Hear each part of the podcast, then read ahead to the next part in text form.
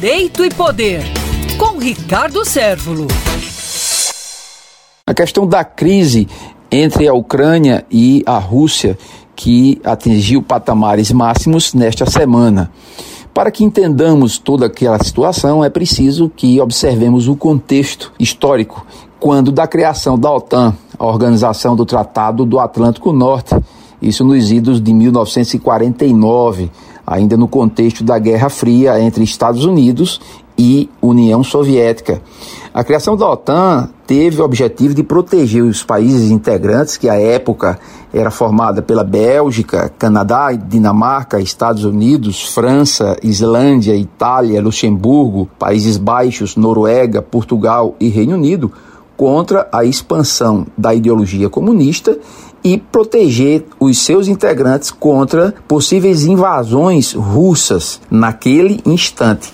Acontece que a União Soviética também criou um órgão para se contrapor àquilo que os Estados Unidos criaram, que foi o Pacto de Varsóvia, que integrava países de origem socialista. Só que com a queda do Muro de Berlim, e com a derrocada do comunismo na União Soviética em 1991, a própria existência da OTAN perdeu muito sentido, só que ela perdura até hoje. Por outro lado, dentro da Ucrânia existem divisões étnicas, uma parte mais ligada à Rússia e outra contra. O que os Estados Unidos andam fazendo é fomentar a discórdia dentro dessas duas divisões, com forma de criar um óbice contra a própria Rússia. A Rússia, por sua vez, ela tem ainda o interesse geopolítico e tem o interesse econômico. Do ponto de vista geopolítico, a Ucrânia funcionava como um território muito propício para facilitar invasões terrestres contra a época a União Soviética, hoje Rússia, mas que hoje deixou de ter essa utilidade, uma vez que a tecnologia bélica